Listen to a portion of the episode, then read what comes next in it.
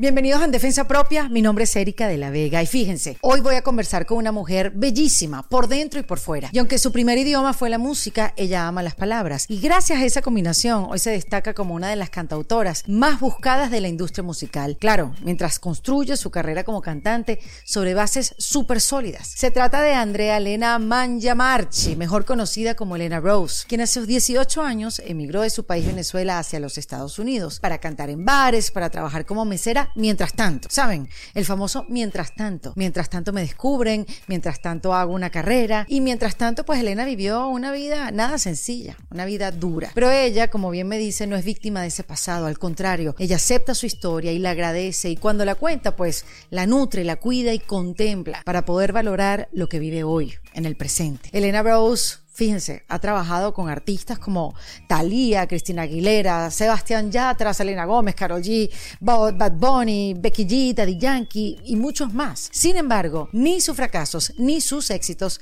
la definen, porque ella tiene puesto el foco en lo que quiere ser y no en la que fue. En esta conversación, Elena Rose me habla con el corazón abierto y se muestra tal cual es. Hablamos de los sacrificios de sus inicios, desde su primer cheque hasta escribirle canciones a los artistas más importantes y crear su propia compañía de producción musical. Me habla de cómo se hizo experta en traducir emociones. También hablamos de qué se aferró para no caer en la tentación en sus primeros años de trabajo y de las herramientas con que cuenta para mantener el foco. El foco también yo lo tengo en la comunidad en defensa propia y si tú quieres pertenecer a este grupo, te invito a que pases por endefensapropia.com y le dejas el botón de comunidad para que tengas toda la información de cómo unirte a este grupo de personas donde disfrutamos de encuentros online con mis invitadas, hablamos sobre herramientas, profundizamos en temas que nos llevan a crear nuestra mejor versión. También vas a poder ver los encuentros que hemos hecho en el pasado, videos exclusivos, códigos de descuentos y una comunidad que te va a acompañar en ese proceso de reinvención. Recuerda que es en endefensapropia.com. Ahora sí los dejo con mi invitada de hoy.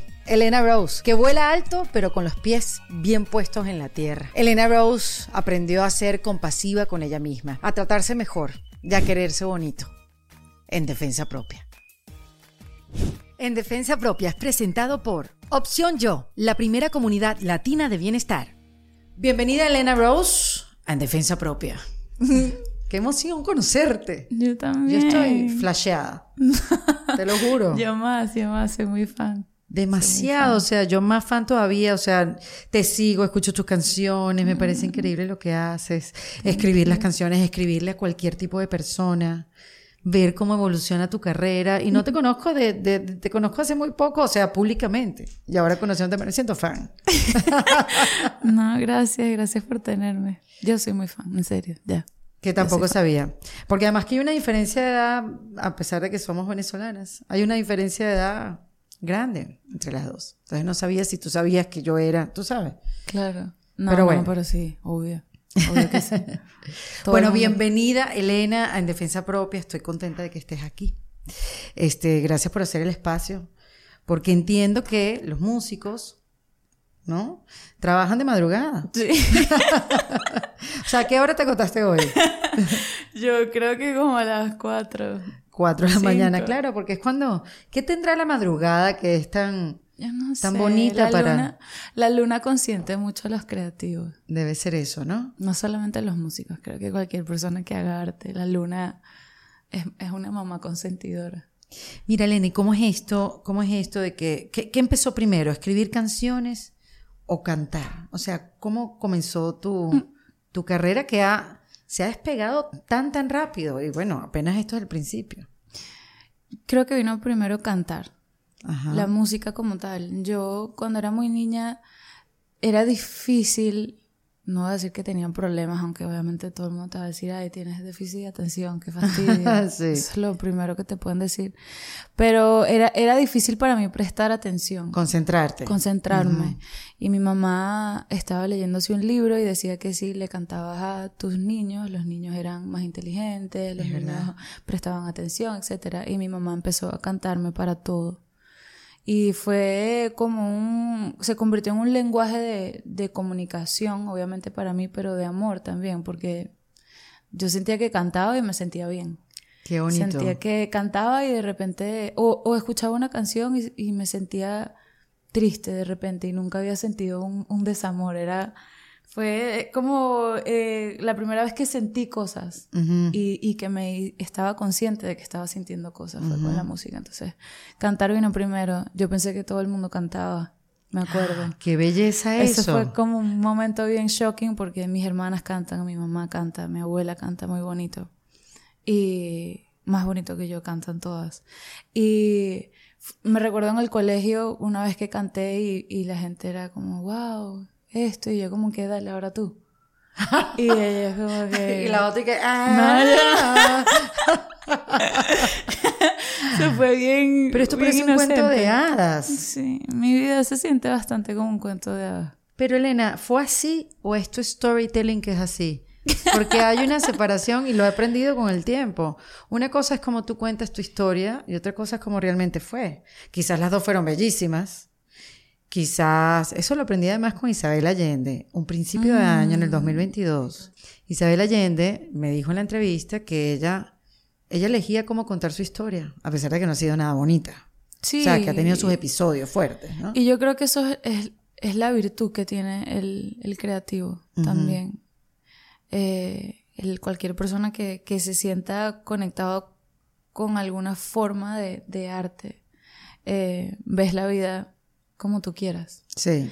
Y puedo contar mi historia de mil formas, pero sí siento que, escogí con qué quedarme. Y ahora, en mi vida, me siento más fuerte de, ir hacia atrás y decir, ok, vamos a, vamos a, verla quizás como fue, con amor, pero estoy más fuerte, o sea, para poder estar atrás y, no juzgar el momento, y no juzgar el momento, no juzgar, a nadie, a nadie que, haya estado en la historia, a mí, por no saber. Pero esas son cosas que están pasando ahora, que, que es lo que te decía ahorita, que tengo dos años, tengo 27 años ahorita, pero creo que a partir de los 25 algo me empezó a pasar. No sé si es el instinto, es la naturaleza, es la madurez. La madurez. Cercándote a los 30. Sí, que hay otras cosas que comienzas a ver, otras cosas que te empiezan a importar que antes no. y, y, que realmente eh, estar bien, la paz, eh, comienza a tener un valor que, no hay éxito que pueda pagar. ¿Y no coincide también un poco con el éxito que has cosechado los últimos tiempos? ¿Sabes? Que también estás más tranquila. que tengo más, tiempo para pensar, quizás sí, porque por muchos años estaba enfocada en yo tengo que estar bien para poder comer, uno, ¿no? O sea, Claro, pagar la renta. Para pagar la renta, comer, mi familia, yo estaba lejos de mi familia por muchos años también. Eh, y ya después, entonces dices, llegué a un lugar, ahora, ¿quién quiero ser? Creo que es más. Bellísimo. ¿Quién quiero ser? Pero esa es una pregunta que te va a acompañar a partir de este momento. ¿Verdad? Siempre. Eso es lo que ahora, y con los libros que sigo leyendo, inclusive eh, creo que Sadhguru es uno que siempre lo dice, todas las mañanas tienes que despertarte y preguntarte, ¿qué quiero? ¿Quién soy? ¿Qué quiero? Está más fácil, ¿no? Pero ¿quién soy? Preguntarte todos los días, ahora yo digo, Sadhguru está como difícil todos los días. Porque además tu proceso creativo, esto de estar escribir, de hacer empatía con todos los artistas con quien trabajas, porque entiendo, y esto me lo contó un, un amigo que te conoce, que, que se hacen unas sesiones. que, claro, como no vengo de ese mundo, como que, bueno, ¿cómo son estas sesiones? Bueno, Elena se sienta, como cualquier cantautor, este, o el que escribe canciones, se sienta con el cantante, se conocen y tú puedes traducir los sentimientos de esta persona en una letra, una canción, en melodías, en toda este, entonces, bueno. Es un intercambio energético de muchas horas. Y yo creo que cada compositor o productor lo hace diferente, ¿no? y eso no te hace también preguntarte quién quiero ser, quién soy, porque se funden tantas también emociones y por lo que te estoy escuchando, que eres sensible, que tienes, tú sabes, como los poros de la piel abierta, que absorbes todo y eso es buenísimo para cuando las cosas están súper bien alrededor. Pero cuando, cuando no, es como que... sí. Sí, y eso toda la vida. Ya creo que, que, también le doy gracias a Dios de, de ser de esa forma, de, de, haber tenido también un entorno de, de, ángeles. Yo siempre he tenido ángeles en mi vida que llegan y, y escuchando y prestando atención, tengo herramientas eh, para poder ser quien soy, para no tener que dejar que el mundo me cambie completamente, pero sí, obviamente estás muy expuesto. Con lo que te digo de, de trabajar para otros artistas, eso fue algo que, que también llegó sin querer, queriendo a mi vida. Yo no lo busqué. O sea, yo estaba cantando en bares, eso fue lo que yo hice desde que llegué a Estados Unidos. Claro, porque a ver, más o menos fue así. Tú, tú naciste en Estados Unidos, en la ciudad de Miami, y después cómo fue tu recorrido para llegar a Venezuela, porque tu mamá es venezolana. Sí, mi mamá es venezolana, ya estaba en la universidad cuando estaba acá. Ok. Que quedó embarazada de mí y me tuvo. Chiquitica. Lo mejor que hicieron mis padres. Qué chévere. Punto uno. positivo. Claro. Punto positivo. Exacto.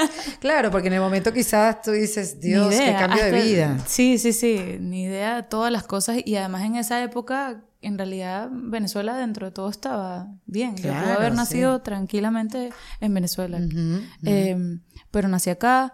Mi mamá luego nos fuimos a Puerto Rico. Estuve en Puerto Rico como hasta los 10, 11 años. Y de ahí me fui a Caracas hasta los 18, 19. 18, 19. Ujú, ujú. Que regresé a Miami. Eh, Y eso fue, exacto, empezaste a estudiar periodismo después. ¿Por, por, por qué te viniste? ¿Cuál fue la decisión de venirte sola para acá? Estaba con mi hermana menor. Mi Ok. hermana menor tenía, de la del medio, perdón, tenía 16 en ese momento, yo tenía 18. Sí, claro, 18, nosotros nos llevamos 15 meses. Eh, nada, el país estaba complicado, mi hermana eh, tiene una historia increíble también, es veterinaria, es una mujer muy, muy inteligente y siempre ha tenido como más, es Virgo también, so, nunca nada es suficiente, que quiero más, Más quiero estructurada, Sí. perfeccionista, sí. Y, y yo soy Aries y era como, ok, pero yo quiero hacer música y quiero tal, ¿qué hacemos? Y ella, nada, nos tenemos que ir de aquí. Y yo, bueno, ok, yo no quiero estar lejos de ti, hagamos algo, vámonos. Intentamos Barcelona, España primero, que siempre fue como una ciudad con la que yo me identifiqué eh, mucho. Y no pasó porque ella te- tenía que estudiar veterinaria y ahí no había. So, Miami era la segunda opción. Y nos vinimos, literal, nos sentamos, yo siempre cuento esta historia, nos sentamos en mi cama que compartíamos, mi hermana y yo dormíamos en la misma cama.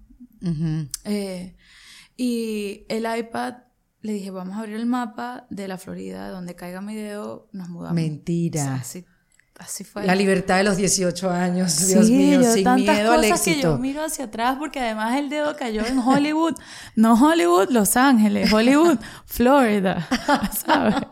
El gueto, full, full, full, Wow. ¿sabes? Estábamos ex- expuestas a muchas cosas.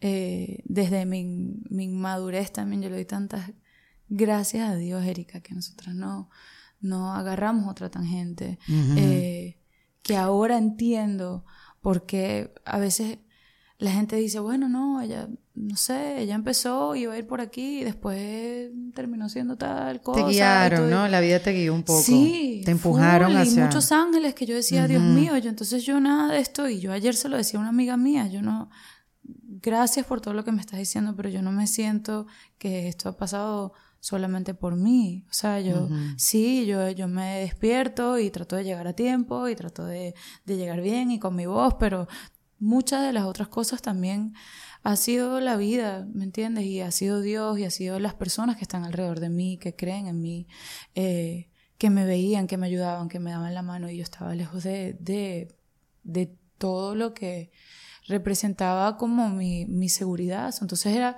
ir dando, confiando, muchas, muchas historias que...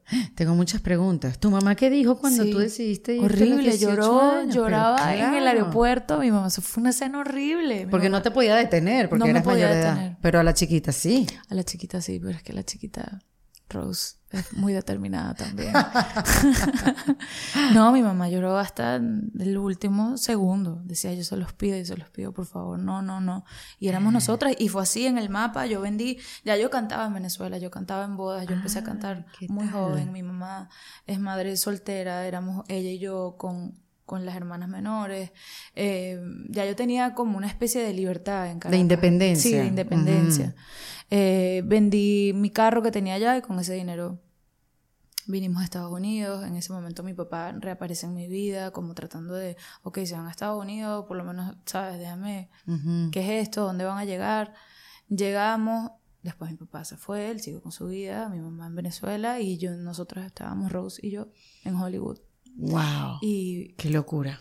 y yo empecé trabajando, eh, Rose limpiaba baños en Bath and Body Works Dos años después fue manager de la tienda, consiguió su beca 100% con el estado de la Florida, 100%, o sea, 100. Es veterinaria, le hace acupuntura a caballos, perros, o sea, es un trip. Yo nunca puedo contar mi historia sin la de ella porque están pegadas. Están pegadas y además eran polos opuestos 100%, yo cantando hasta las no sé, 6, 7 de la mañana en, en, la sala con los músicos ensayando, ensayando, ensayando. Otra vez, otra vez, y ya salía brava, estoy estudiando, no puedo más, no te aguanto. Y yo, mierda, perdón, por favor. Y después ya se paraba temprano y prendía la licuadora porque se iba a la universidad y yo... Necesito por favor, claro. Este, y yo trabajaba eh, de mesera en el Jarro Café de Hollywood que hace unos meses ganamos el premio de, de Musa Awards. Qué linda, tú dices ganamos. Ganamos Tú todas. Ganaste, pero ganamos, es lindo, ganamos sí, yo todas, sé. Todas, Eso es bellísimo cuando hablan en plural. En serio. Me encanta. Sí, lo ganamos todas. Y el premio de eh, Elena Casals. Elena Casals. Que es el del paseo, ¿cómo es? De, lo, de la, paseo de la fama. Hall of Fame, de, latinos. So, yo trabajé en ese mismo Hard Rock Café. Y tú te ganaste el premio de Songwriter. Yes, ma'am. Ahí en ese mismo sitio. En ese mismo lugar. ¿No te lloraste como una sí, Magdalena? Sí, hay un video de yo recibiendo el, premio, sí, llorando, obviamente, porque... Qué loca la vida, ¿no? Bellísima. Y cada persona, cada, cada persona que se iba cruzando, después otras personas que también tienes muy de cerca y te muestran otra cara y tú dices, Dios mío, yo... Tantas historias que te puedo contar, Erika, pero, pero yo creo que más allá... O sea, por ejemplo, creo que la historia más fuerte y nunca la he podido contar en un podcast como tal o con alguien es, yo cantaba en un bar que fue una persona que me recibió, yo tenía todos los jueves fijos ahí. Y, y, yo estuve ahí tres años. Every Thursday. O sea, que eso es un lujo realmente. Claro, un, trabajo, fijo. en Estados Unidos. Claro. y de, cantante. y, de, y de algo que te guste. Claro, exacto, exacto. de algo que, que Digo no de cantante porque no debe haber muchas plazas tampoco. Sí, exacto. Además, porque te, van, te van cambiando y, te sacan sin decirte, uff, ¿cuántas veces también no pasó algo así? Que tú estás contando con un dinero y de una Sí. sí no vengas el jueves que viene. Muy americano también sí, eso, ¿no? Sí. Y mm, nada, esta era una persona, un señor mayor, yo tenía en ese momento 20 eh, años, 20 años tenía yo. Y yo iba, yo sabía que ese era el día que yo iba a comer. Yo sabía que ese era el día que yo iba a comer. Era como que, wow, que me voy a sentar a comerme una comida recién hecha. Era muy especial para mí ese espacio. Las personas que iban, un amigo, que los señores, eran señores, eran Jayalía, ¿sabes? Era una tasca y yo cantaba jazz y soul con mi speaker, llegaba, montaba el speaker, montaba el micrófono, pa, pa, pam. El, el, micrófono lo tenía lleno de, de, diamantes y de pinturita que yo misma había pintado, ¿sabes? Peo. Y muy inocente. Tú en tu burbuja, exacto. Yo en mi burbuja y, y, donde en teoría me sentía protegida y lo era por las personas que me iban a buscar, pero un día me siento con, con esta persona y le digo, no, no puedo más, estoy cansada, tengo, o sea, tengo hambre, o sea, como que vengo para acá todos los jueves, no sé, dame otro día, ayúdame algo, no puedo más, no quiero decirle a mis papás, por ser otra cosa, no, no puedes decirle a mi mamá, sabes, no puedo volver, no hay, there's no mm. fucking way que yo regrese. De broma, sí. Y me recuerdo que él se me queda mirando y me dice, vamos a hacer algo. Vamos a hacer algo. yo te saco el apartamento, te saco, te ayudo con, ¿Cómo te saco? Lo de tu universidad. Te, te, busco tu apartamento, te ayudo con lo del carro, te ayudo con la universidad, que yo sé que eso tú lo quieres terminar, yo estoy aquí para apoyarte. Y yo solamente tengo que ir a verte una vez al mes. A verte, sin ropa. Ok. ¿Qué le pregunté? ok. Pero, ajá. No, quería estar segura si era fue, esa la propuesta. Y ese fue como un momento de... Wow. Todo se quebró así. Todo se derrumba. ¿Sabes? Alrededor, una persona que, que, que, que, había estado ahí para mí, que me había apoyado, que me, que me había... Eh, que me había abrazado, que me había escuchado, que me había dado un lugar con el que yo además tenía o sea, era, era mi, mi, renta, todas estas preguntas, ¿dónde está mi mamá? Quiero abrazarla, o sea, que, what the fuck, what do I do? fuerte. Pero eso no es lo más heavy. Y yo siempre lo digo y por eso es que es importante, quizás no todos tenemos que vivir las cosas para, para entenderlas. Para aprenderlas. Para aprenderlas, ¿verdad? O sea, yo trato, por ejemplo, de decirle a mi hermana menor, ojalá nunca tengas que vivir las cosas que he vivido para aprenderlas, pero, pero míralo con ojos de amor, míralo con ojos de compasión, porque hay muchas cosas que pasan que you have no fucking clue, de verdad. Y que la gente te ve de una forma y es como que, wow, you have todo lo que no está tienes de idea eso. todo You lo que no ha pasado. Sí. Entonces, lo peor de todo no fue lo que él me dijo, sino que yo lo consideré. Y me levanté y me fui al- le dije, voy al baño. Me fui al baño, me senté en la poseta y llamé a mi mamá. Y le dije, ¿qué tanto me voy a quemar en el infierno si yo digo que sí a esto? Wow, qué confianza con tu mamá. No, esta conversación es una cosa. Muy fuerte. O sea, le di, tengo hambre.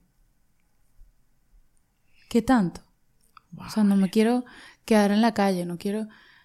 Y mi mamá me dijo, te vas a arrepentir toda tu vida y la otra y la otra. Mm, mm. Y me fui de ese lugar. Fue la última vez que fui.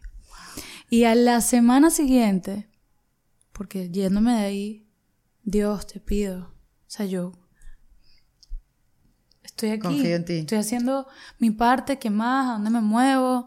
Te amo, cuídame, protégeme. Qué horrible lo que acaba de pasar. Lo siento que lo consideré.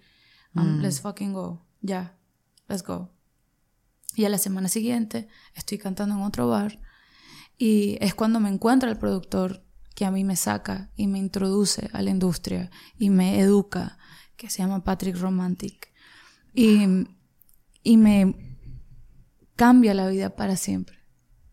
One week La vida after, es tan bella, por Dios. una semana después. Porque te pudiste haber quedado mal pegada en el cuento de que la vida es terrible. Eh, Porque me pasa esto a mí.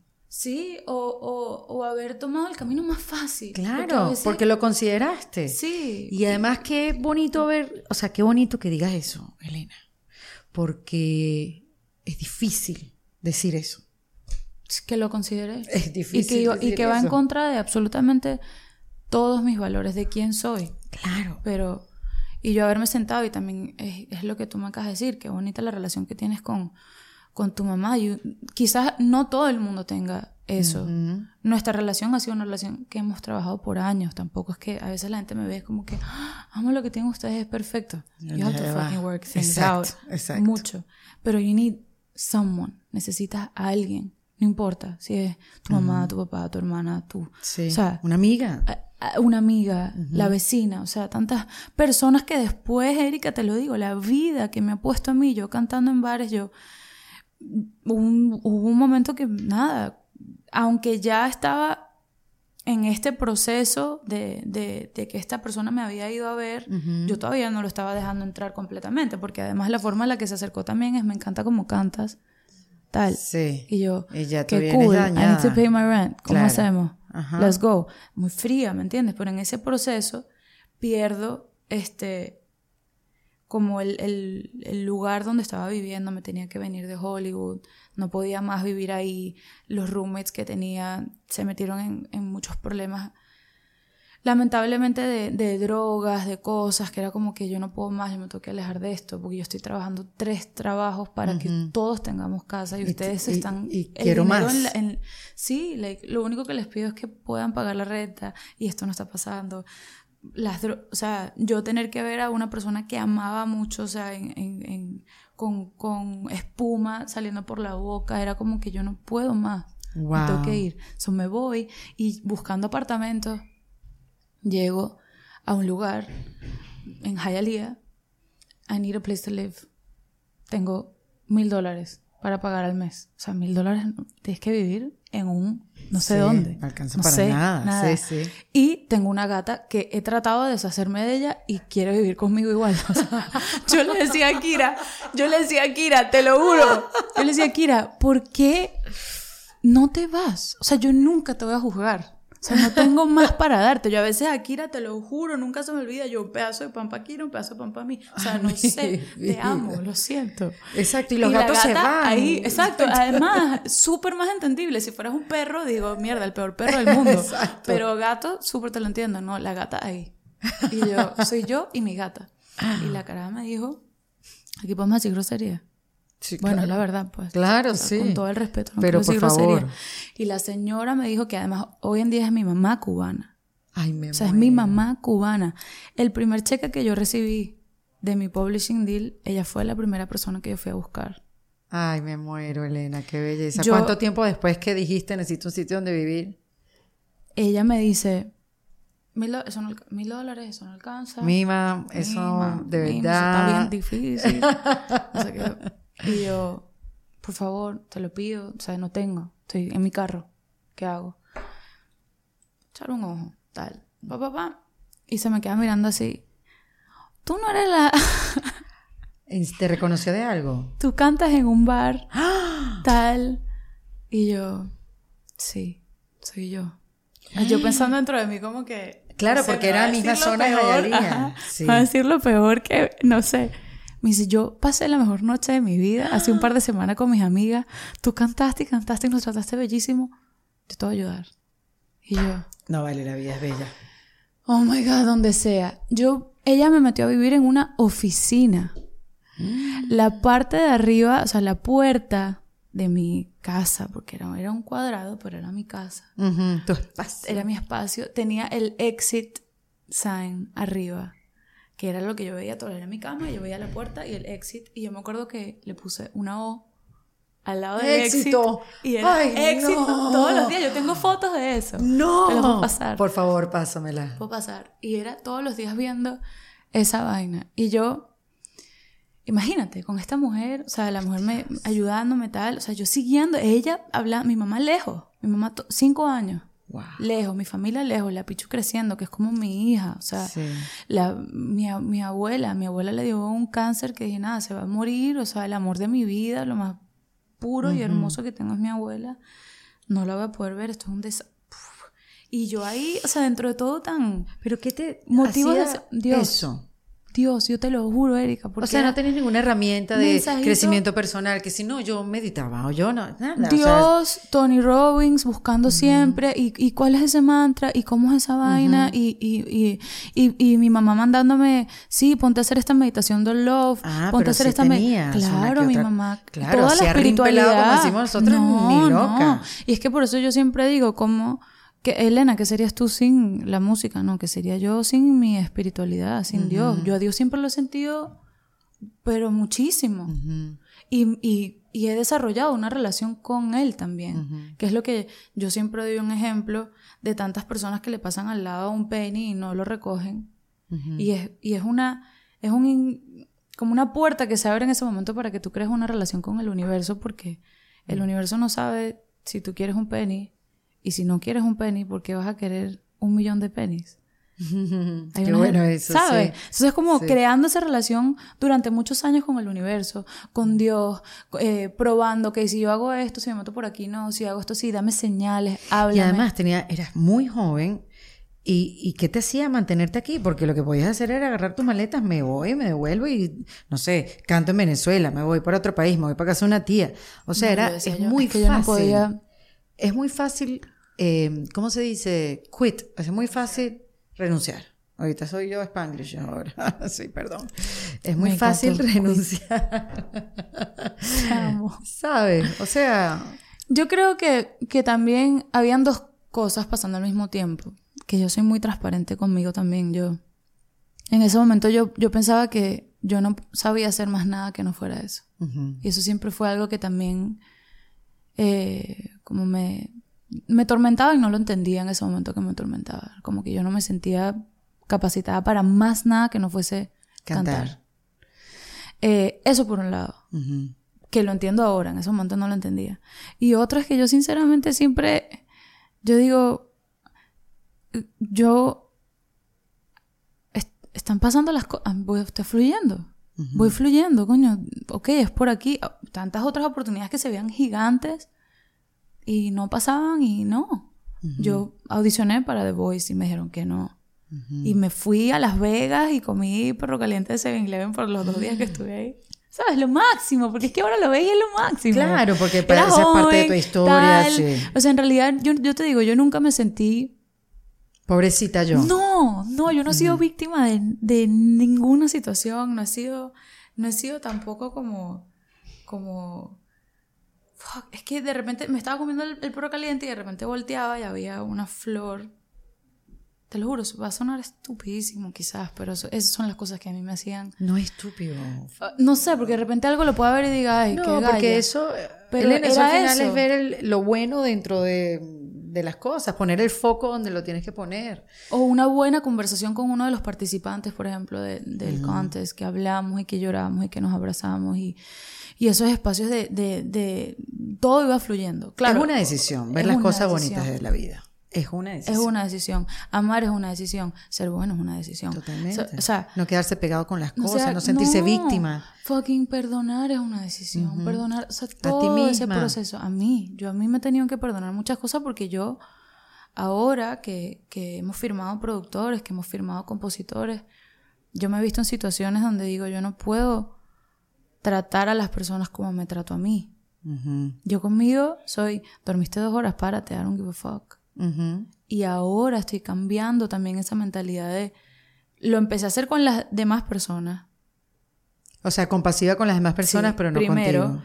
Lo empecé a hacer con las demás personas, pero porque me di cuenta que a las demás personas no podía tratarlas como me trataba a mí. Como que, hey, hey, lloramos después, termina esto aquí, papá, papá, next session, next session, vamos, nos vamos en el avión, es el Día de las Madres, yo lo sé, pero let's go, sorry, volvemos.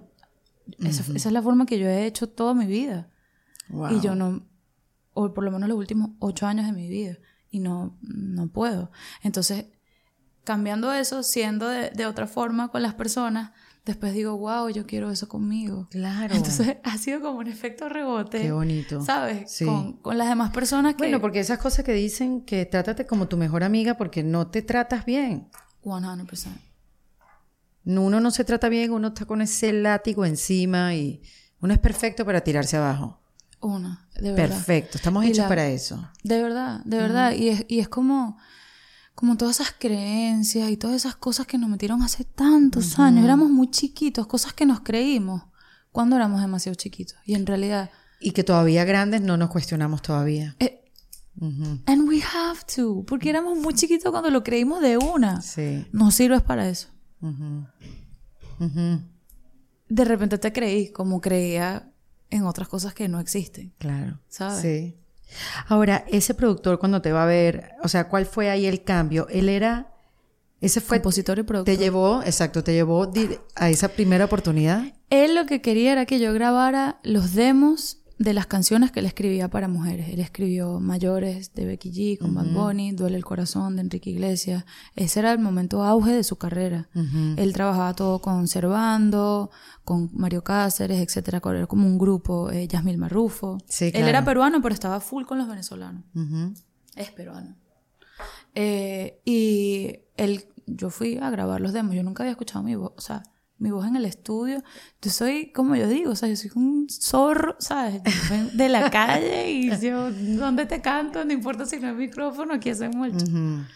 Valiente. entonces fue súper cool Mm. como esa experiencia de, de escucharme en el estudio, de, de cantar la canción y salía y me pagaba, pam, me pagas y, y voy. Entonces yo trabajaba de día, cantaba de noche y en la madrugada me iba, a, ellos amanecían ahí. En la madrugada me iba, grababa el demo y that's it, next day. El demo es grabar como Una canción que ya está lista. que ya está lista para que la cantante la escuche para ver cómo sonaría si la canta. Exactamente. Muy bien. Pero de repente empecé a pasar, empecé a pasar, empezó a pasar, que estaba durante el proceso de la creación de la canción y yo decía, ya va, ¿cómo así que ustedes llegaron sin una canción y se están yendo con una canción completa? Ujú. What the fuck is this? ¿Qué O es sea, esto? ajá. Las estructuras de las canciones comerciales. Obviamente, si tú te gusta la música, tú sabes que hay partes de canciones. De repente no sabes cómo se llaman, pero tú sabes que algo pasa antes de que pase el coro. Algo pasa antes de que termine la canción, el puente, como que el momento que todo. Entonces, pero eso tiene nombre, eso tiene una estructura, eso tiene un orden, ¿me entiendes? Todo para ti, un proceso intuitivo, Súper de horas de vuelo. Nada, yo nunca estudié música, yo nunca estudié nada, yo nunca se me va a olvidar Yasmil Marrufo cuando yo le dije, "Pro- maestro, maestro siempre, yo, ¿qué? otra vez, o sea, como que yo siempre prestándole full atención y él me dice, en ese momento fue al revés y me dijo, ¿cómo, o sea, ¿cómo pensaste eso? ¿Cómo hiciste eso? ¿Fue porque hiciste papá, pim, pam, pam? Y yo, ¿qué es eso?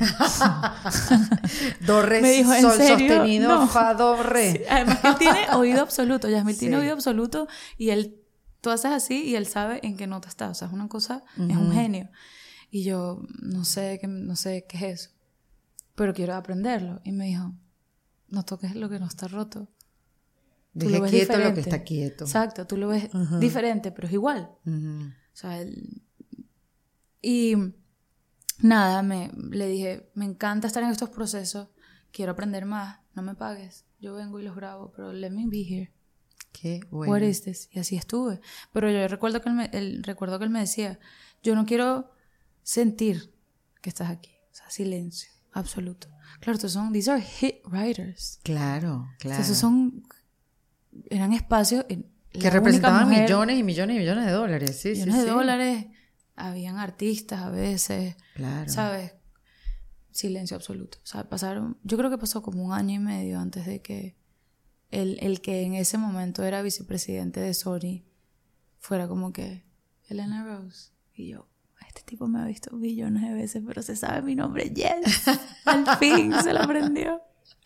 Porque claro, ya después también Patrick y yo hablábamos y yo decía, cada vez que tú vas a estos estudios no hay ni una sola mujer.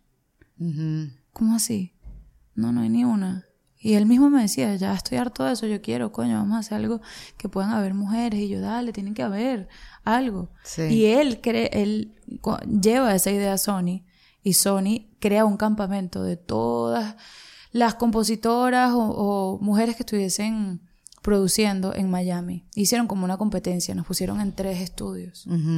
La canción que más nos guste la van a cantar en un evento de mujeres y van a estar expuestas a las disqueras. Y Ay, qué el cuarto que ganó fue la canción que estaba yo. Y cantamos y fue como la primera vez que la industria me vio y de ahí poco a poco las cosas fueron creciendo. Hubo Sí. una canción que escribimos para Becky G, eh, que fue Dollar, que fue la canción que me cambió la vida a mí. Eh, en ese momento había un compositor en el, en el cuarto que le dijo al- a mi manager hoy en día, que es el mismo manager de Becky G, le dijo, tienes que venir a conocer a esta chama, es súper talentosa. Y él voló hasta acá y es mi manager y es el que me ayudó a construir Elena, toda mi empresa. Ha sido un papel de, de padre, de, de socio, porque es mi socio, no solamente mi manager, sino también es mi socio. Eh, una persona que me terminó de, de sacar de ese espacio de miedo, de, de mentalidad de, de pobre, que yo creo De que- carencia, que, sí. sí, que, que yo creo que el latino también tiene, tiene mucho eso y, y- y lamentablemente fue la forma en la que crecí. Yo nunca vi una tarjeta de crédito cerca de mí, yo nunca Claro, entendí no lo de podías los pedir cosas que no sabías que Sí, existían. y, y- y realmente no, no, no. Cuando lo ves de manera física es una tarjeta de crédito. Cuando lo llevas a lo que eso hace en tu mente es que tú crees, o sea, estás siempre en un estado de supervivencia. Y él me ayudó a salir de ahí. A, a, ok, entonces tú, ¿cómo podemos dividirte todo lo que quieres hacer? Porque eres artista y vamos a desarrollarte y vamos a llegar a ese punto, pero Claro. no quieres dejar de escribir. Claro. Quieres seguir produciendo, executive producing. O sea, ¿cómo, cómo comenzamos a firmar otros productores, otros compositores? Crearte un espacio de trabajo donde tú te sientas. O sea, yo quiero que te veas como yo te veo. Y yo. That sounds amazing. Todo eso suena muy cool. Pero no, full, de ahí, full terapia, full, este, sea, seminarios, tenías yo para- me voy. Tenías para pagar tus terapias. Cuando Mi- dices terapias. Sí, sí, yo tenía un, un psicólogo en, en Venezuela y él me veía por WhatsApp y me cobraba 25 dólares la hora. Eso era como que, uff, Claro. era Muy distinto a los precios de Estados Unidos, que son 200, 300 dólares. No, y que de verdad, yo a mis amigos aquí le digo, cambia de, tu psicólogo. Sí, Eso de sí, ese sí, sí. psicólogo no lo entiendo. Menos mal, sí, la El terapia no online es maravillosa. Sí, sí, sí. Mi exnovio que estoy en terapia, tal, y yo, bótalo, te lo juro, el problema es él, no eres tú. O sea, no puedo más. Pero bueno, el punto es que las cosas se fueron, se fueron dando eh, un, un paso a la vez. Yo también siempre le he pedido ¿No a te diste Dios. cuenta que tenías talento para escribir? ¿O eso lo fuiste aprendiendo junto a Yasmil y estas sesiones? Mm. Como... Siempre me ha gustado, es que yo amo las palabras, amo expresarme, Mm. amo escribir. Mi abuela me leía mucho, mi abuela me, me ella tenía un libro de adivinanzas y las palabras me encantaban y lo que era una adivinanza me encantaba. Es como cosas que están escondidas, pero no, los dobles sentidos. ¿Te acuerdas de eh, una adivinanza? ¿Se, se te quedó alguna Bueno, en la cabeza? agua que pasa por mi casa, cate de mi corazón. ¿Cómo es que era así? No, a mí yo- Aguacate. Aguacate. ¿Y qué espera? Strawberry. no, yo no me aprendí. Yo nada más Esas me sé... cosas. No, mi abuela escribía muy bonito, o sea, era co- todo con las palabras a mí siempre se me ha quedado, pero yo no, una estructura comercial como tal, no, nunca la había... Y ya después es como, ok, ya entendí lo que es esto, el mismo equipo con el que estaba, o sea, fue en el proceso como que no estás lista para más, te falta. Y yo, ¿Qué te faltaba? no sé, a los ojos de él no sé qué le faltaba, qué, qué me faltaba.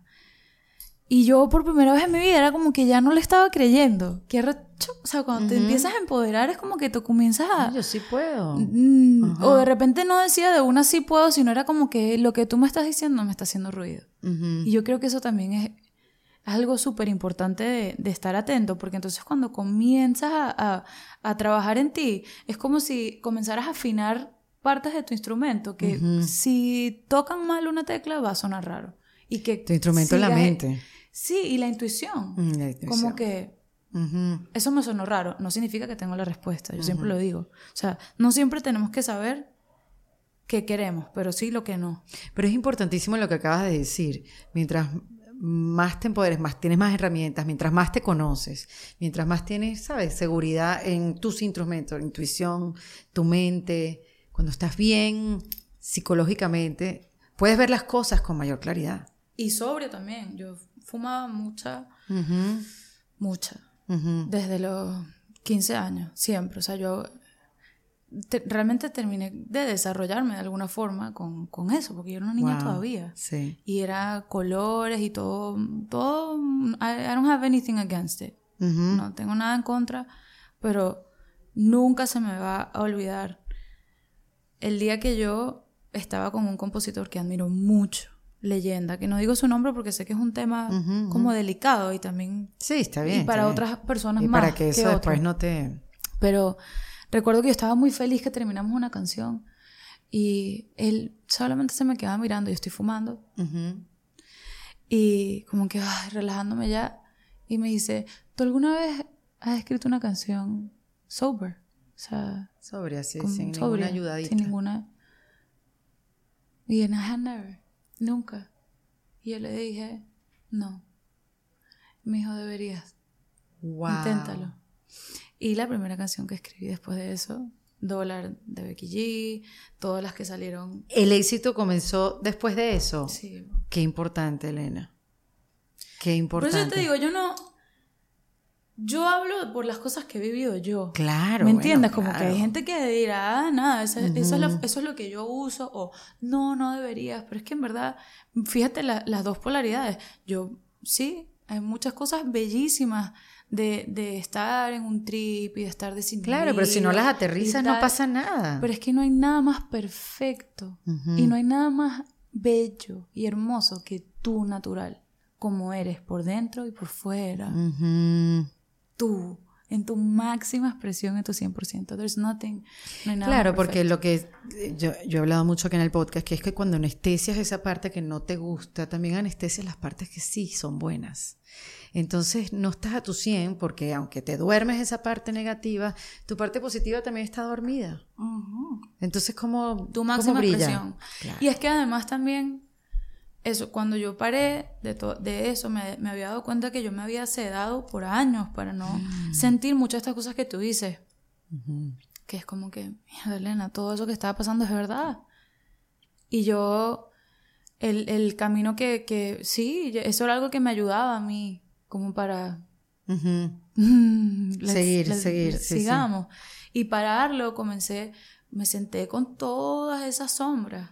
Fue como que, ok, let's go.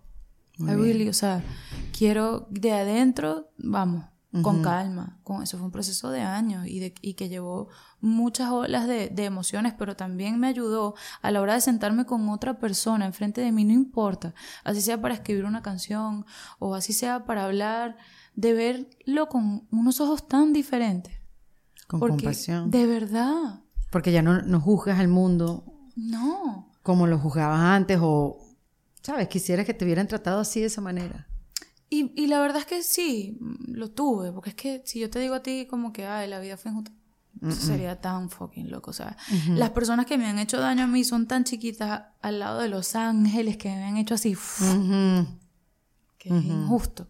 No significa, ¿no? O sea, yo por ejemplo anoche se lo decía a la Pichu, cuando yo le decía, no es que, que, que la vida no sea fácil, en realidad sí es fácil ser feliz. O sea, no sé, sí es fácil Sí, estoy que tú manifiestes y visualices y tengas la vida de, que esté encaminada con el propósito que te tocas. Eso sí es, sí es fácil. eh, pero también es el estado de conciencia de, de lo bonito que es vivir la vida y lo que eso significa. Y, y es sentir. Y es- son los vacíos y son los la- como los otras Que fueron tus los primeros otros años. grises. Sí, los otros sí. grises. Y que, y que hay, y que hay Y que eso te impulsaron para una vida mejor. Sí, y, a- y, a, y a también como a crear, o sea, por ejemplo, yo, yo digo, no hay, o sea, si el mundo no fuera un lugar triste en muchas formas, no, quizás no hubieran poetas, no, no habrían, como hubieran, hubieran, Pero es que esa parte del proceso, bueno, es el parte de los creativos. O sea, tú para escribir lo que escribes y traducir emociones, porque eres una traductora de emociones, de alguna manera, entre muchas otras cosas, Mm. tienes que haber visto las dos cosas. No existe la oscuridad sino al revés. No, No hay existe la luz. si no hay oscuridad. ¿Sabes? Como que esos contrastes, esos Sí. matices. Que la gente siempre me pregunta también, como que, ay, eh, como que todo el concepto de lo de guerrera de la luz, eres luz, como me ven así como que, bueno, no quiero fumar cerca de ti. No, no es que yo me pinto como una santa y el estado máximo de, de la pureza, ya. no, sino que yo escojo eso y veo eso en ti. Y tú te mereces ser eso más que cualquier otra cosa. Pero amo todas tus partes porque amo todas las mías. Muy lindo. Y eso ha sido lo que la vida me ha... Entonces me siento con estas personas que la mayoría, y yo lo puse aquí, o sea, a mí el otro día me, me dijeron, ¿de dónde fue la pregunta que me hicieron? ¿De qué parte? Es que la escribí porque me impactó. De verdad, de verdad. A ver, ¿cuál? Ajá, la mayoría de, de mi, la mayoría de tus oyentes, ¿dónde están? Ajá. La mayoría de tus oyentes, ¿dónde están? Refiriéndose a cómo estaba mi perspectiva en dónde quiero que suene mi música, con qué cultura me siento más arraigada, porque he vivido en muchos lugares, cómo me identifico.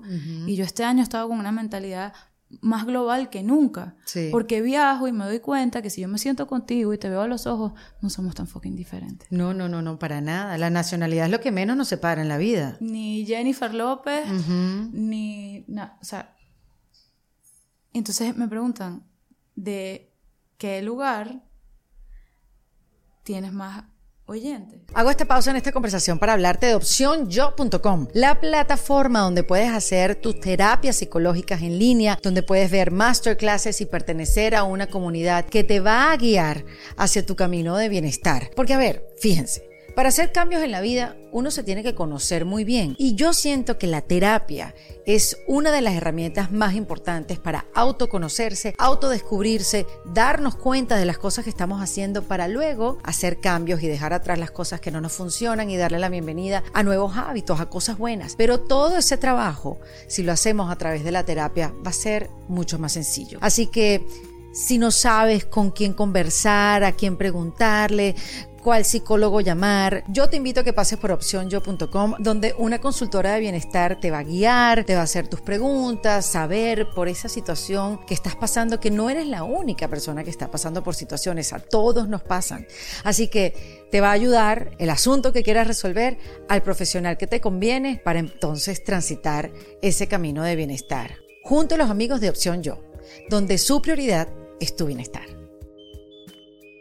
La mayoría de mis oyentes están en un lugar donde no quieren estar ¡Ah! ¡Qué bueno! Y eso está bien. Sí, qué bueno And es. that's okay.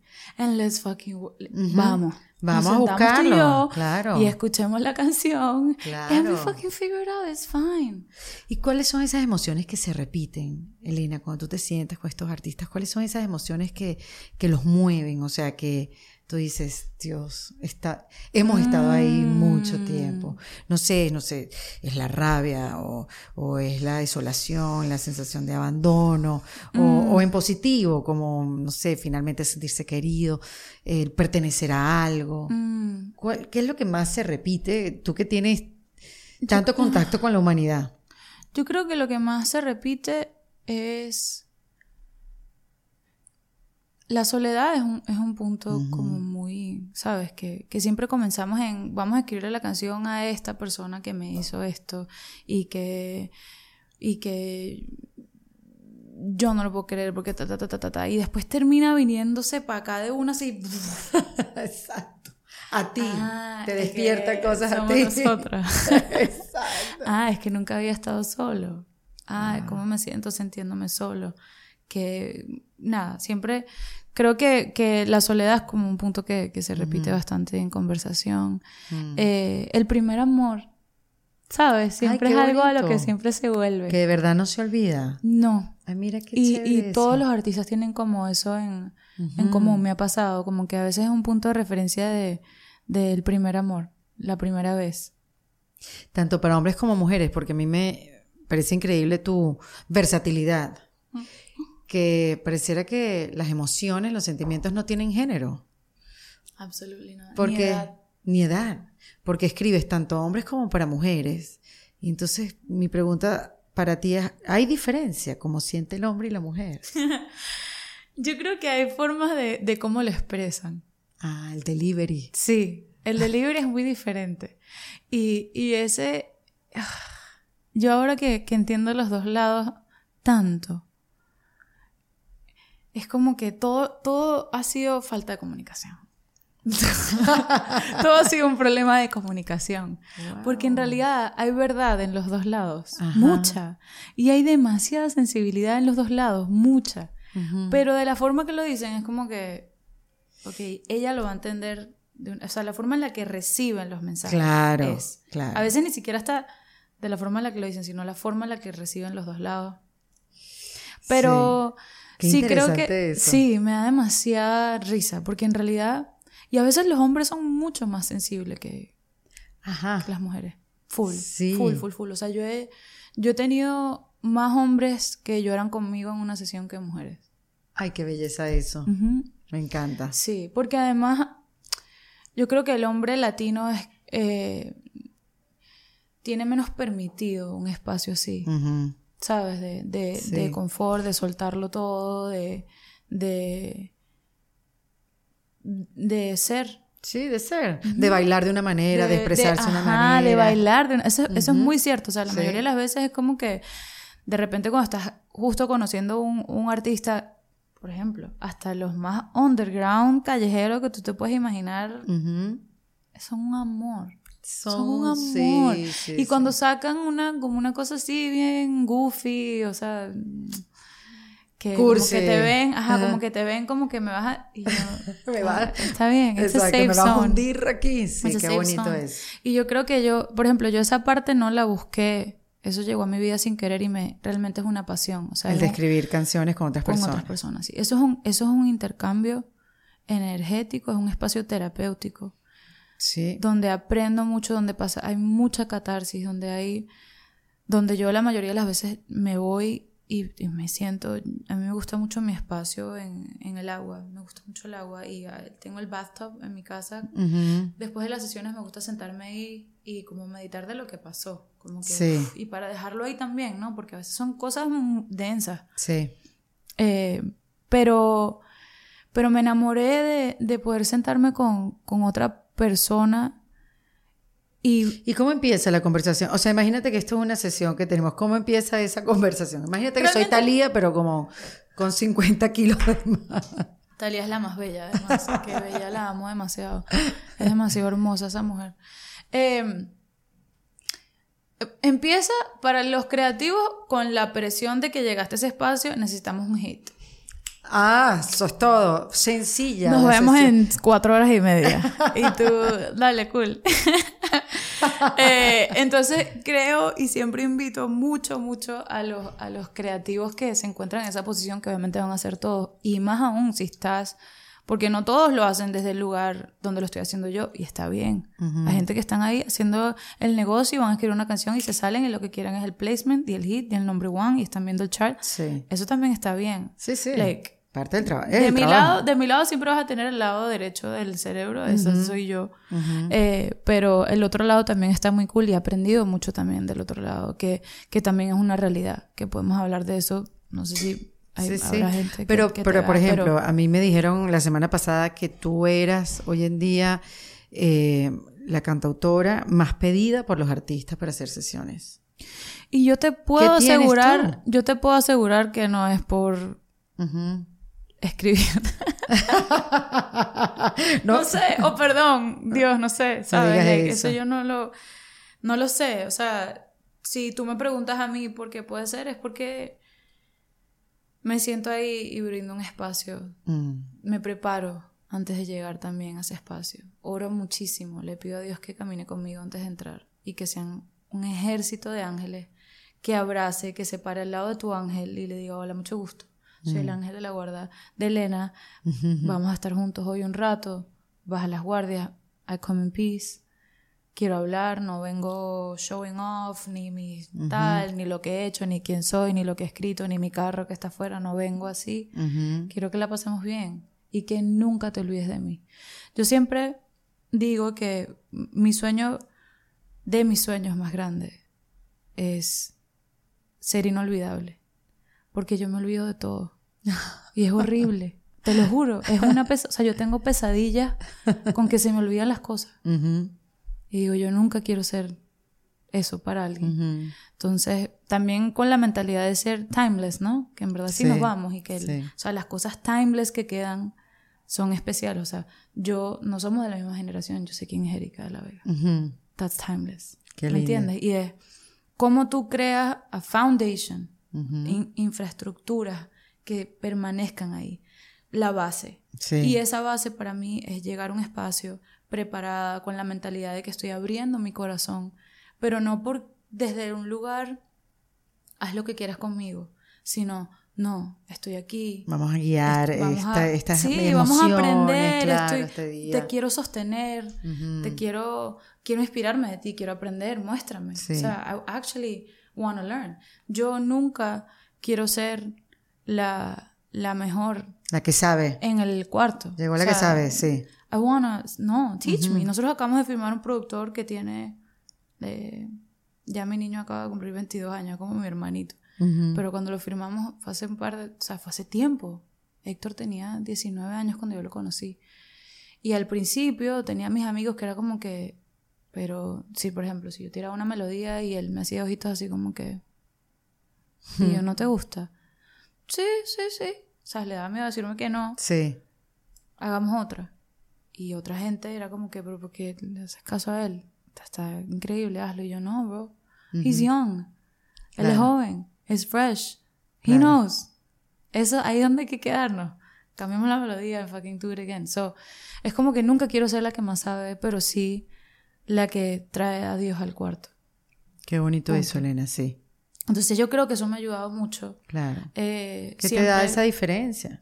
Porque mira, o sea, a ver, brillar como, brillar en un espacio donde hay tanta gente queriendo hacerlo, ¿no? Conseguirte las personas que son, tener el talento, tener el espacio para aprender abrirte, para aprender hacer el trabajo, tener la voluntad, la disciplina, limpiarte de cosas que no te funcionan y darte cuenta de eso. O sea, no, no es fácil brillar en ese mundo y quizás en ningún otro, si no pones todo lo que estás tú poniendo en la mesa y en tu carrera. Mm, Entonces quizás eso es lo que te hace única, quizás fue lo que te hizo resaltar. Maybe. Y es que quizás también el día de mañana todo eso un robot lo va a poder hacer. Todo lo que acabas de decir. Un robot lo más seguro lo va a poder hacer. Pero hay partes de nosotros que no tienen explicación y que son bellísimas. Y, y es, yo me la paso como en ese mundo de, de, de, también lo importante de rodearme de personas con las que puedo tener este tipo de conversación. Que yo me senté aquí y no me has preguntado cómo se sintió trabajar con Bad Bunny y Raúl Alejandro. Se sintió increíble y jamás lo cambiaría. Pero lo importante que es también hablar de, de cosas que quizás no todo el mundo se sienta cómodo a hablar y que son importantes. Y es y es lo que pasa aquí, y es lo que pasa aquí. Pero es que yo siento, Elena, que tu historia le abre la vida a otras personas. O sea, tu historia inspira a otras personas. o sea, tú lo que has contado hoy, no sabes a cuánta gente ahorita le puede hacer un, tú sabes, encenderle algo dentro, moverle la aguja. Yo sé que has trabajado con Bad Bunny, sé que has trabajado con Becky G, Selena Gómez, pero eh, yo quiero saber cuál es tu proceso, ¿de dónde vienes tú, no te conozco, yo quiero saber quién es esta mujer. Realmente. soñadora. Y, lo que me estás haciendo entender es que todos queremos conectar. We all want to connect. Todos queremos conectar. Hasta los artistas más artistas, los, que tienen más fama y los que tienen más dinero, todos queremos conectar y tú eres un tú eres un interruptor. Y a veces y a veces, por ejemplo, me pasó una de las historias más no sé, como más cool que he vivido eh, yo estaba yendo a ver a Cristina Aguilera en Los Ángeles, en su casa. Y estoy así parada en la puerta y me acuerdo que mi manager me dejó como, no sé, como mi primer día del, en el colegio más cool del ¿Por qué es eso? te dejas, te vas y que bye. Bye. Ese fue ese caso, no siempre es así. no, ¿a qué hora me viene a buscar? No siempre fue así, o sea, no siempre es así, pero ese día específico, él me dejó y yo como que va y él como que, vas a estar bien todo va a estar bien. Y yo, ok, espero. Pero yo dentro de mí decía como que, no sé, yo quiero hablar con ella. Mm. Quiero hablar con ella antes de escribir o antes de hacer nada. No importa si yo vengo acá y hablo con ella y no escribimos nada. Claro. Que eso a veces también es como una ruleta rusa, es una lotería que se, se, se juega alguien en mi posición. Claro. Porque yo igual tengo que pagar mi renta, igual tengo que. Claro. ¿Me entiendes? Y pero igual, crear ese tipo de, de, relaciones, es lo que te digo. Es pero pasarse hablar, o sea, te bajaste si pudiste hablar. Es pasarse el switch de... O sea, que no sé qué pasó ahí en esa, ese día. De tener la mentalidad más de, de quiero invertir, quiero invertir. Y es lo que te digo, todo viene desde ese momento en el que me pasó el switch de que no tengo que estar más en estado de supervivencia. Cambiar el, el switch de, de mentalidad de, de, pobreza o que todo es un sacrificio o que todo tienes que... Yo odiaba cuando mi papá me decía eso cuando yo era chiquita. Todo es un sacrificio, que tú crees que el dinero crece en una mata. sí crece, mira, crece así. Lo hago así. Obviamente no, pero hay tantas formas de, ¿sabes? De, de ser felices mientras que estamos viviendo y de buscar la forma. Entonces, nada, yo me bajo ahí, me siento, tal, una casa, eh, una vaina espectacular, entrando te hacen firmar algo para que no tome fotos, Me siento y entró ella y, ¿sabes? O sea, yo empecé, es de esas personas que yo empecé a cantar por ella. Qué nervios, ¿cómo manejas el nerviosito? Porque de palo Pinocho. Oré mucho, de verdad. Oré, Es que mm. te digo, eso es para mí. Mm. No sé qué sea para otra persona, pero para mí. Y yo invito a la gente, no, no, es una cuestión de religión. Yo no voy a la iglesia así. Me encanta ir a una iglesia si puedo, pero yo iba a una iglesia cristiana y después me iba al templo budista en Coral Gables y como vegano y me encanta. ¿Me entiendes? Like, cualquier cosa donde yo, o lugar donde yo pueda sentir a Dios, invito a la gente. Look it. O sea. Sí ve por eso. Que lo puedes sentir de miles de maneras. Y más aún ahora que hay tantas ramas, ¿no? De, cómo llegar Hay mucha información. Hay mucha información, es súper accesible. Y so, like, también como que la puedes digerir fácilmente. Claro. No, y no estás alejada, o sea, no tienes que ir a una iglesia a conectar, está Sí. O sea, cuando tienes el conocimiento que tú eres parte de esa energía también. Me encantaría cuando termináramos esto también como que enviar, o sea, te puedo dar links de libros que a mí me ayudaron. Claro, vamos a compartirlos todos. de, poner solo a la gente como... Sí, sí, sí. Eh, me encanta Tony Robbins, Sadhguru, todas las cosas de ellos en YouTube. Y es fácil, porque te lo digo, tener mi atención por más de 15 minutos es difícil. Sadhguru le preguntaron, vi hace un video hace poco, ahorita que lo mencionas, le dice Logan Paul, creo que fue que le preguntó. Como que, ¿tú nunca probaste la marihuana? Yo le dije, ¿por qué? Si yo todo el tiempo estoy fumado. 100% soy yo. Soy Porque yo. estoy en un estado mental, o sea, yo estoy en un lugar y vivo la vida desde un lugar que tú podrías decirme que yo estoy y no necesito fumarla. O sea, tú nunca probaste hongos ácidos. ¿Y que, ¿Para qué? Si yo estoy en hongos todo el día.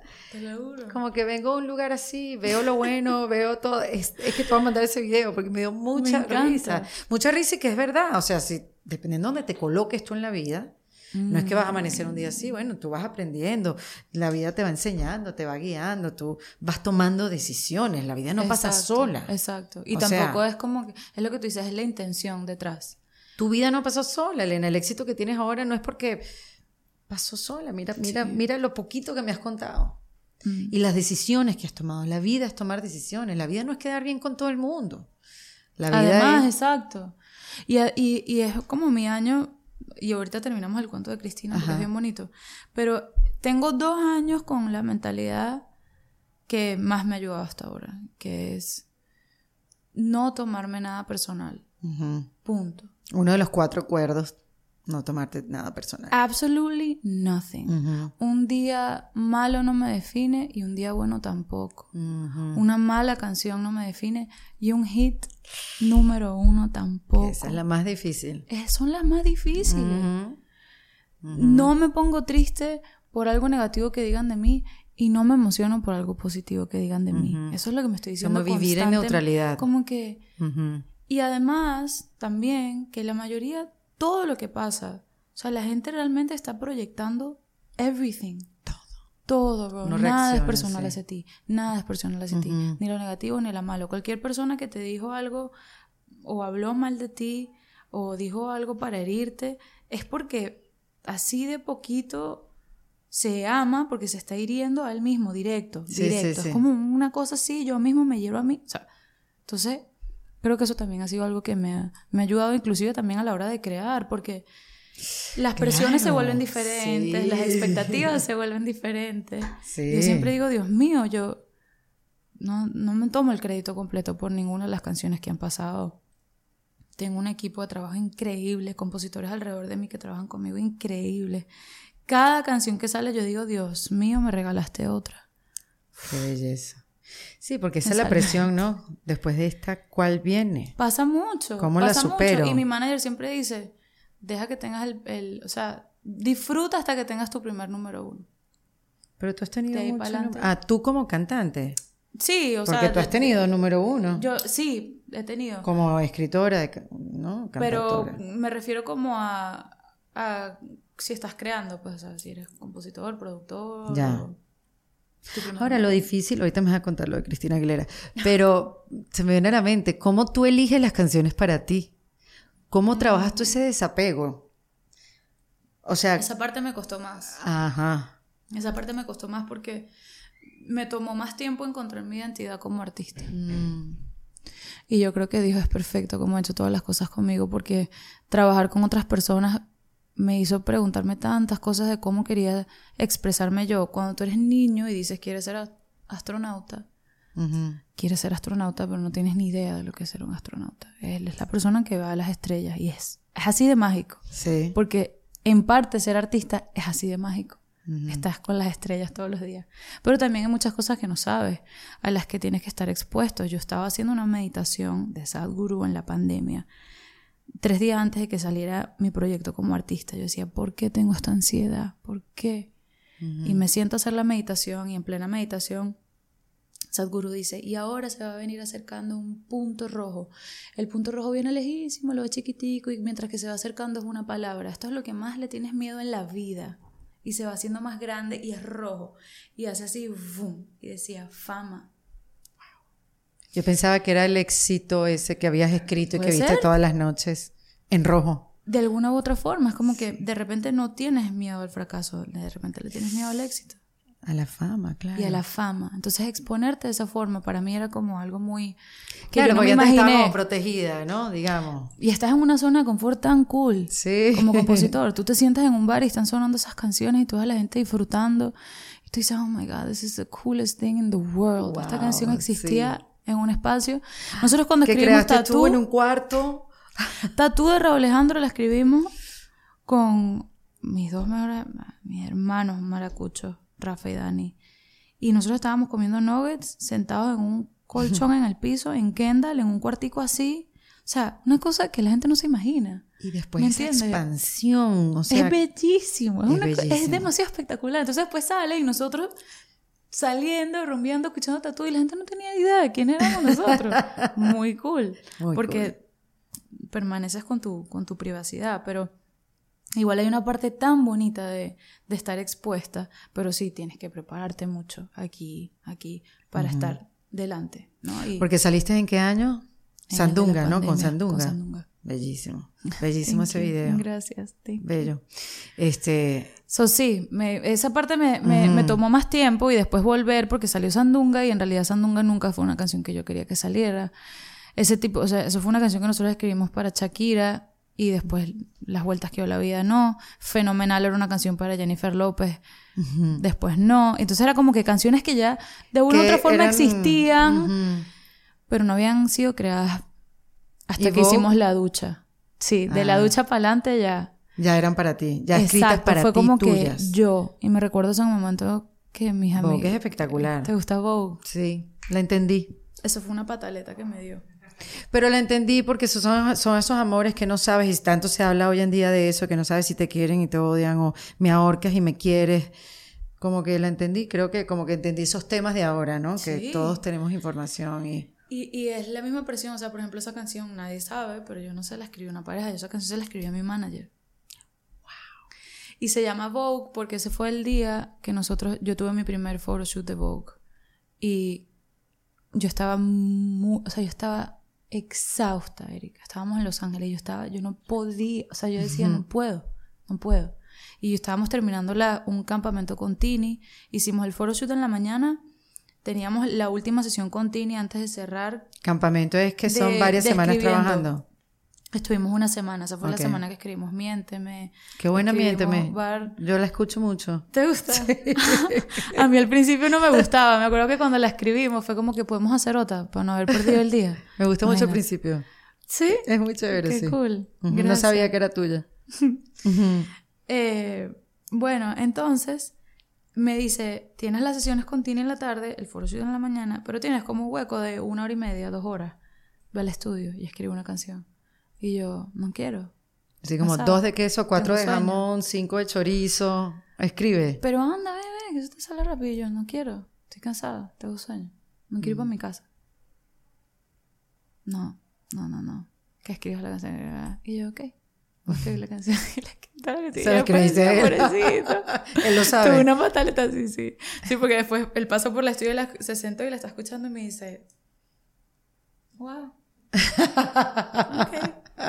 Y yo, ay no, Pero sí, a veces las personas que más te aman sí. y quieren lo mejor para ti son capaces también de crear esas sensaciones en ti y, que uno tiene que aprender a establecer límites. El año pasado yo lo tuve que hacer con mi mamá, con mis hermanas, eso fue algo que a mí fue fuerte. Y yo soy muy transparente con mi vida, Erika, porque de verdad para mí es importante que la gente entienda que, que realmente la mayoría de, las personas que, que estamos allá afuera soñando en grande, que estamos creando, estamos en una constante búsqueda de ser mejores. Esa es. Ahorita ser un rockstar no es salir y drogarse toda la noche y gastarse todo el dinero en discotecas y llegar tarde a las sesiones y lo que sea. ¿Me entiendes? O, o, ser hipócritas entre... No. Ahorita en realidad, por ejemplo, la gente con la que yo me rodeo me exige que yo sea la mejor versión de mí. Y yo soy igual con ellos. Y yo creo que eso es, lo bonito de, nuestra generación, como crear todos, no solamente lo que hacemos música, todos. Y, también es importante para, para los que no están en nuestra generación, son de la generación pasada y dicen como que, ay, qué horrible lo que está pasando con la música, no puedo más. Muchas cosas están morfando, muchas cosas están cambiando. La música que viene ahora es una música que yo jamás me imaginé que íbamos a sentirnos en la libertad, porque es libre es, transparente, es real. Y a veces también es, es del mundo, es banal. Es algo que lo sentí en ese momento y ya, pero es que eso también es parte de la experiencia de ser humanos. Sí. Entonces, obviamente, yo no estoy apoyando a las que hieran, o sea, mi tía siempre me decía, la libertad tuya termina donde empieza la del otro. No estoy apoyando algo que vaya a herir a otra persona Sí, claro, o que claro. denigre a otra persona, pero, pero sí, que me encanta ver cómo, cómo las personas están creando desde, ay, yo lo quiero así, y lo siento así, y dilo así. Muy bien. No, no importa cómo lo diga tal, es como lo digo yo. Muy bien. Termíname de contar la historia, Cristina, Cristina. Aguilera, para que no quedemos Nada, mal. llego y me dice, eh, no sé, yo ponen beats, ponen beats, ponen beats y me dice, yo quiero, quiero hablar, tengo ganas de hablar. Y yo, "Ah, amo esto. Dios mío, gracias. Y me dice, es que estoy muy apenada que, que estés acá. Yo eh, admiro mucho tu trabajo. Yo, gracias, es un honor para mí que hayas querido venir. Y yo, no, enti- no entiendo nada de lo que me estás diciendo. O sea, todo lo que me estás diciendo no entiendo nada. Eh, y yo quiero decirte que yo últimamente me he sentido muy insegura con, con mi proyecto, porque yo no sé si, si sea algo que tal. Yo como prácticamente ella se le olvidó por dos segundos el icono, el, el ejemplo, Wow.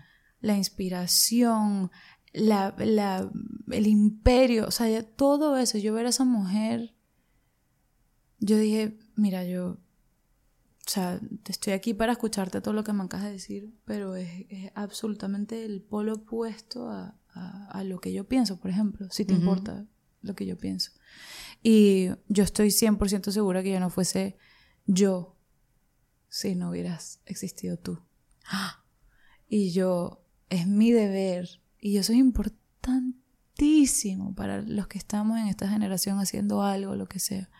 Es mi deber regresarte todo lo que me diste. Ay, qué bello, Elena, sí. Vámonos con la canción, hagamos lo que tú quieras, donde te sientas cómoda, que sea tu sonido. Porque creo que cuando ella estaba hablando de que se sentía insegura también era, se refería a que por muchos años ella tuvo que hacer lo que alguien más le dijo que hiciera. No estaba conectada No con estaba, ella misma. sí, como que ella quería otras cosas y la, el la gente quería algo diferente. Y. y bueno, fíjate que después sacó todo este último álbum en, en- en español. Sí. La canción que escribimos ese día salió en ese álbum. eh, hi- hizo un trabajo maravilloso con ese álbum. Estuvo nominado, ganamos el Grammy. ¿Cómo se llama la canción? Eh, te deseo lo mejor. Eh, Valentina Carmona hizo el video. ¿No? ¿Tú no? Otra. Ah, hiciste el de otra. Estoy También. llena, estoy aquí llena aquí de artistas. yo. Pero es el mismo proyecto. Se llevó Sí, el sí. Grammy. Esa noche fue bellísimo. Se, se llevó el Grammy. ¿Me entiendes? Como Wow. cada cosa, pero Sí. todo, todo da la vuelta. Eso es súper importante. Eh, como también yo dentro de mi espacio, ok, ¿cómo, ¿cómo me sigo conectando con la generación que vino antes de mí? ¿Cómo le doy la oportunidad a, a la nueva generación también, como me la dieron a mí? Ujú. Porque alguien creyó en mí. Y tú sabes que cuando yo termino la conversación pregunto tres tips para reinventarse. Mm, Y tú, no sé, ¿tú sientes que te has reinventado? Siempre me estoy reinventando. Siempre, ¿no? Siempre. Y me encanta además. Me gusta. Un proceso continuo. Sí, yo creo. Y además porque como siempre estamos cambiando, como que hay que volvernos a sentar en, ok, ¿qué hay? No siempre todo es que quiero, ¿no? O sea, ¿cómo, cómo puedo encontrar el punto medio entre lo que debo y lo que quiero? Y en base a donde me estoy viendo, cómo le llego, Me adapto. me adapto y, y me organizo. Me encantan los planes, me encantan las agendas, me encantan los time frames, me encanta eso. Eso es, es muy yo. Eh, pero tres tips para reinventarme que yo haga, por ejemplo. Mm. Creo que es importante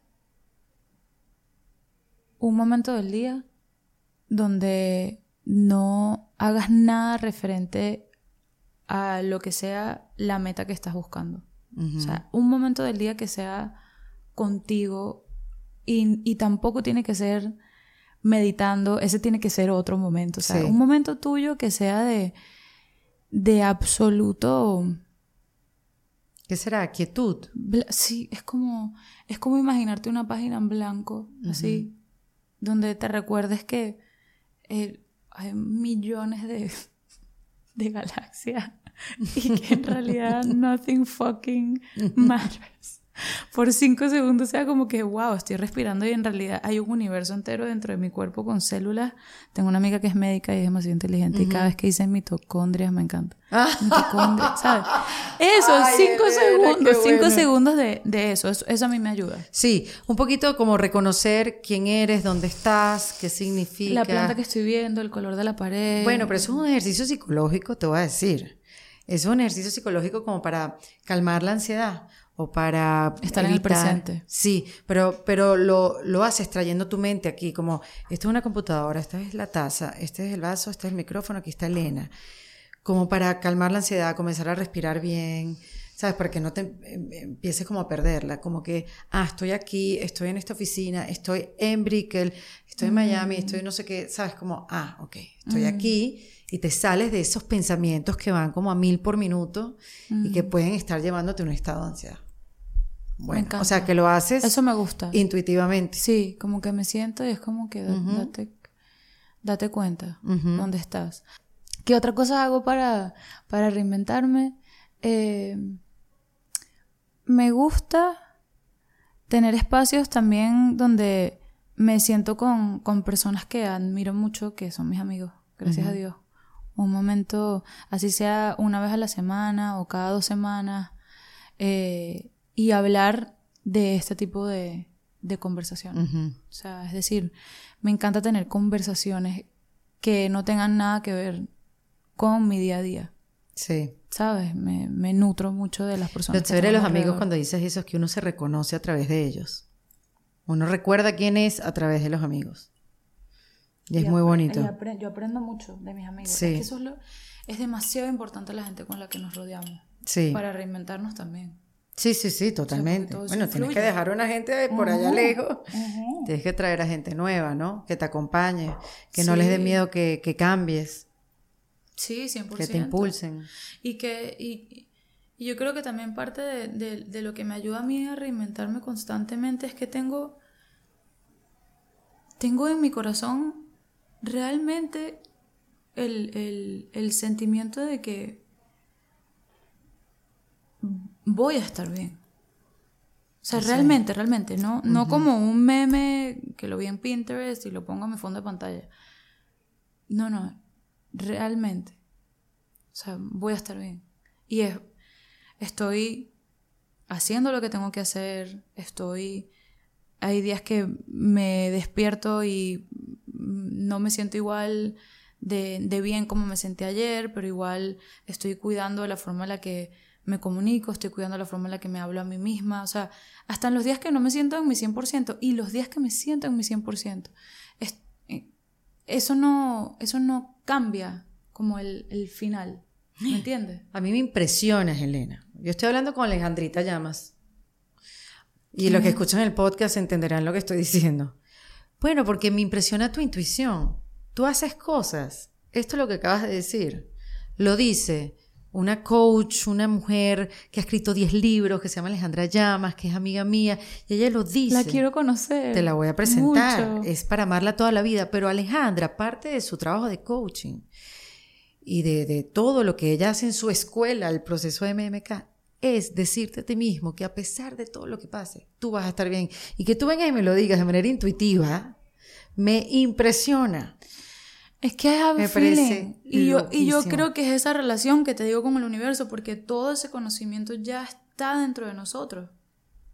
Y, hay, y te digo, estoy abierta como a la, a la... Yo siempre fui una niña que mi mamá, mi mamá me dejó estar en mi burbuja. Porque yo creo que dentro de todo, para ella era mejor. Mientras más tiempo yo pudiese quedarme ahí, era más, era más fácil no tener que lidiar con las preguntas que yo tenía. Sí. Eh, y, y que es normal, porque yo me la imagino ahora a ella en esa situación y yo digo, no, qué gua- Sí, sí, sí. horrible. O sea, Mucho, no, mucho. porque no hay madre que no ame a su hijo. No importa. Entonces, durante todo ese, ese proceso, yo siempre yo crecí siendo esta, esta niña que era como que, Andrea, tú ves, tú crees que todo es perfecto y que todo es bello. Andrea, ¿tú crees que, que la vida no es tal? Y tú Exacto. te sigues montando y tú estás hablando con el vigilante allá abajo y tú ni siquiera conoces a ese señor. Y tú te montaste en esa moto así, tú viniste para acá porque tú le pediste un favor te dijo que te iba a ayudar. Sí. Yo viví así y nunca me pasaba nada, yo se lo juro. Yo hoy en día digo, mm, expuestísima, pero es que también tú yo soñé de una forma tan inocente y soñé con todas las fuerzas de mi corazón que yo siento que fue como que, ok, vamos a, ¿me entiendes? Dios, el universo, la Virgen conmigo ahí, vamos a caminar, vas a ver lo que es esto, pero desde ese estado de pureza, yo recuerdo mis momentos en los que soñaba por primera vez. O sea, y es que soñar desde ese lugar es manifestar. Porque no estás soñando con miedos, no estás soñando con, con Prejuicios, prejuicio, claro. con, con barreras, con carencias, con, con lo que sea, con la voz de alguien más. Estás soñando como un niño. Lo cool de tener esa mentalidad cuando ya eres adulto es que entonces, es, ok, yo no, no quiero pedirle al universo por pedirle. O sea, ¿cuál? ¿Por qué nací? ¿Qué es esto? Sí. Si hay un millón de almas que quieren bajar, ¿por qué yo? O sea, tampoco, no me siento tan, tan... I don't feel that important. ¿Sabes? Como que Sí. algo tiene que ser, algo. Y, y- y yo creo que, que en este proceso de vida me encanta ver las, dos las dos partes, ¿me entiendes? Que sí, esa, esa, esa parte mía inocente prevalece de, de yo decir, todo va a estar bien, es verdad. Y que hay otra, o sea, la parte de la oscuridad. También o- o la existe. pa- and that's okay. Ujú. Y todas esas, y esas emociones o, esa, o esos sentimientos, pero, y eso es parte también de cada vez que, me, que hago mi reset, es que yo no actúo por mis emociones. No actuar desde las emociones, ni positivo ni negativo. Porque yo era la primera, que Nos vamos por los- no sé, vámonos para Jamaica la semana que viene y pagamos, estoy demasiado feliz, vamos. Ni feliz ni, ¿sabes? Sí. Como ese, ese Sí. punto, ese lugar. Pero, pero sí, creo que, que estoy en un, en un proceso donde quiero crecer más y que, y que siento que esto no termina en la música. Y estoy, y estoy despertando eso, Qué bello. poco a poco. Ahora que dice Andrea, este, Mi nombre. yo sé que es tu nombre, pero, pero ¿cómo te dice la gente? O sea, Andrea, Elena. Las dos, las porque dos, soy ¿no? Andrea Elena. Claro. ¿Y Rose, de dónde viene? Y Rose es mi hermana, mi mamá y mi abuela. Eso es honrando el linaje de mujeres. Ah, qué lindo. Qué bello. Que también es una responsabilidad, ¿no? Porque Sí. entonces ahora tengo todo ese poco de cosas que tengo que limpiar. ahí. Bueno, estás limpiando un poco de cosas, Elena, la poco de verdad. cosas, las, Erika. las tuyas, las mías, el las nuestras. el linaje. Tengo todas aquí, vamos para adelante. Sí. Yo me lanzo, pero no, yo, yo feliz, te lo juro, me siento... Volvería a ser mujer. Qué bonito. O estás empezando, pues. y estoy empezando a ser... Estoy apenas sintiendo todas esas cosas. Sí. Qué bueno que viniste, Elena. Yo sé Gracias que por- por tienes el tiempo contado, yo lo sé. Y Sí, te agradezco todo el que me has dado hoy. No, yo por mí me quedo más. Si esta, si esta gente no estuviera... Solo Sí, te están llamando. rápido antes de- Feliz de haberte conocido. Erika, de, de verdad, gracias a No, ti. a ti. Y, y las veces que, que quieras, me encantaría hablar contigo, también conocerte, Pero claro. conocer la gente que tengas alrededor. Yo soy una eterna estudiante, tengo mucho que aprender y quiero. Y yo aprender de ti.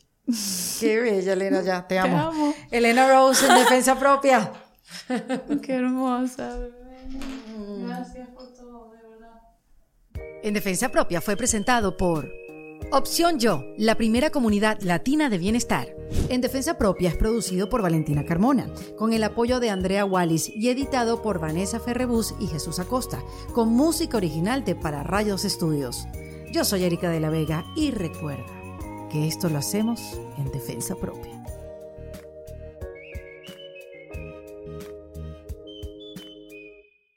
¿Estás listo para convertir tus mejores ideas en un negocio en línea exitoso? Te presentamos Shopify. Tal vez no lo sabías, pero nuestro podcast More Than Mamis es un negocio y lo empezamos por supuesto para desahogarnos y hablar sobre la maternidad, no para convertirnos en expertas de ventas y del e-commerce. Así que sí, necesitábamos ayuda para vender nuestro merch y poner en marcha nuestra tienda. ¿Y cómo suena con Shopify? Llegó otra venta. Shopify es la plataforma de comercio que está revolucionando millones de negocios en todo el mundo. Ya seas un emprendedor desde tu casa o desde donde sea, Shopify es la única herramienta que necesitas para iniciar, administrar y hacer crecer tu negocio sin dificultades. Con Shopify puedo gestionar pedidos, envíos y pagos desde cualquier lugar, brindándote toda la información y estadísticas de tus ventas al detalle. Regístrate para un periodo de prueba con tan solo un dólar al mes en shopify.com barra sonoro, todo en minúsculas. Ve a shopify.com barra sonoro para llevar tu negocio al siguiente nivel. Shopify.com barra sonoro. ¿Estás listo para convertir tus mejores ideas en un negocio en línea exitoso? Te presentamos Shopify. Tal vez no lo sabías, pero nuestro podcast More Than Mamis es un negocio y lo empezamos por supuesto para desahogarnos y hablar sobre la maternidad, no para convertirnos en expertas de ventas y del e-commerce. Así que sí, necesitábamos ayuda para vender nuestro merch y poner en marcha nuestra tienda. ¿Y cómo suena con Shopify? Llegó otra venta. Shopify es la plataforma de comercio que está revolucionando millones de negocios en todo el mundo. Ya seas un emprendedor desde tu casa o desde donde sea, Shopify es la única herramienta que necesitas para iniciar, administrar y hacer crecer tu negocio sin dificultades. Con Shopify puedo gestionar pedidos, envíos y pagos desde cualquier lugar, brindándote toda la información y estadísticas de tus ventas al detalle. Regístrate para un periodo de prueba con tan solo un dólar al mes en shopify.com barra sonoro, todo en minúsculas. Ve a shopify.com barra sonoro para llevar tu negocio al siguiente nivel. Shopify.com barra sonoro. Judy was boring. Hello. Then Judy discovered ChumbaCasino.com. It's my little escape. Now Judy's the life of the party. Oh, baby, Mama's bringing home the bacon. Whoa, take it easy, Judy. The Chumba life is for everybody. So go to ChumbaCasino.com and play over 100 casino style games. Join today and play for free for your chance to redeem some serious prizes. ChumbaCasino.com. No purchase necessary. Void where prohibited by law. 18 plus terms and conditions apply. See website for details.